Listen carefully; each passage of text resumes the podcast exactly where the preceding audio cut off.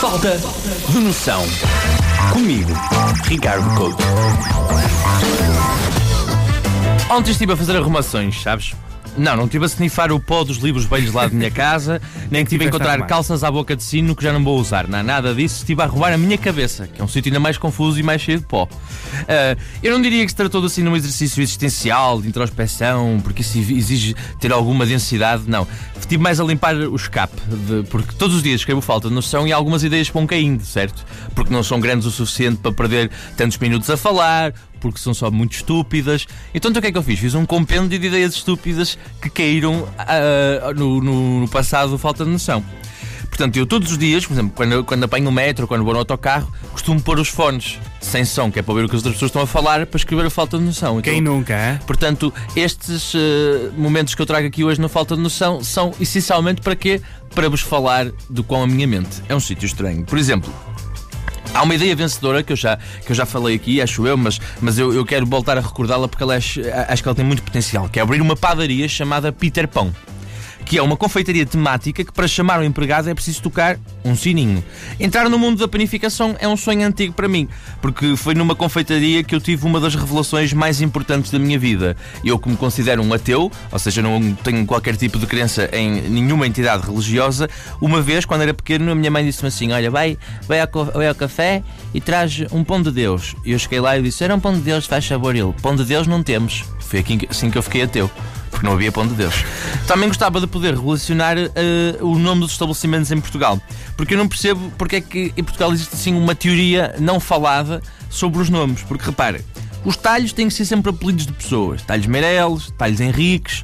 Mas por outro lado, as esteticistas e cabeleireiras dão o seu nome próprio aos estabelecimentos: Salão Ana, Salão Cláudia. E porquê é que não pode haver um talho Arlindo ou um Salão Fonseca?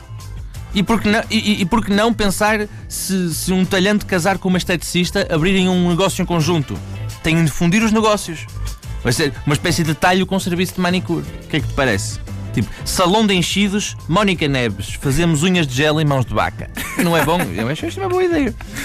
Contudo, e apesar do meu corpo parecer querer dizer isso, eh, até porque sou assim um bocado para o flácido, as minhas ideias não se cingem só aos comes e bebes, atenção. E eu acho que é possível mudar todas as componentes chatas da vida, por exemplo, funerais.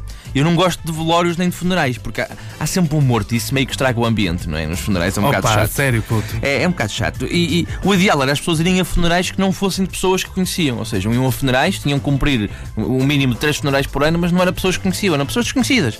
Assim podiam despedir-se daqueles que mais gostam sem aquela carga emocional de tanta tristeza. Claro que eu pensei numa solução para, no, para nos livrarmos dos familiares que não gostamos. Atenção, e não é só funerais. É um programa de televisão inspirado no, no antigo ponto de encontro. Lembra-se? Um abraço neste ponto de encontro. E o que é que era o ponto de encontro? Era um programa apresentado pelo Henrique Mendes, onde as pessoas iam lá já, já não vejo o meu primo há 32 anos. E eles iam fazer uma pesquisa. Agora, eu queria encontrar, eh, ou melhor, queria propor o ponto de desencontro.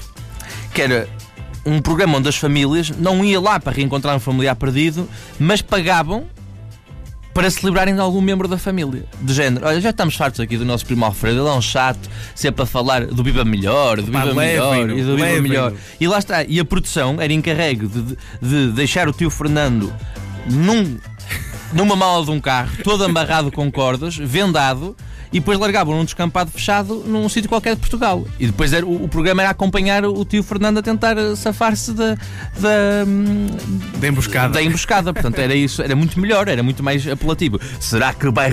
Já me imaginas o, a promo? Será que o tio Fernando vai livrar-se deste ataque de leões na sabana africana? Não percas o próximo episódio. Isso é que era fixe.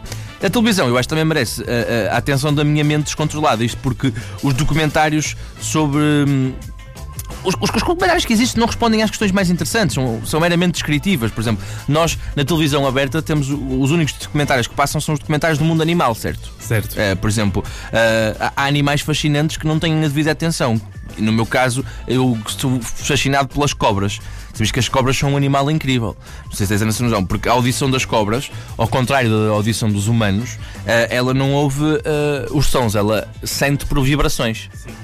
Portanto, o que me leva a pensar que outro tipo de instrumento fálico do tamanho da cobra que vibra muito. É um vibrador.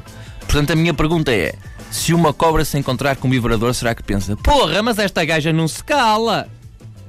Então, malta, esta é a prova de que o meu cérebro está inundado de falta de noção. Falta de noção. Comigo, Ricardo Couto.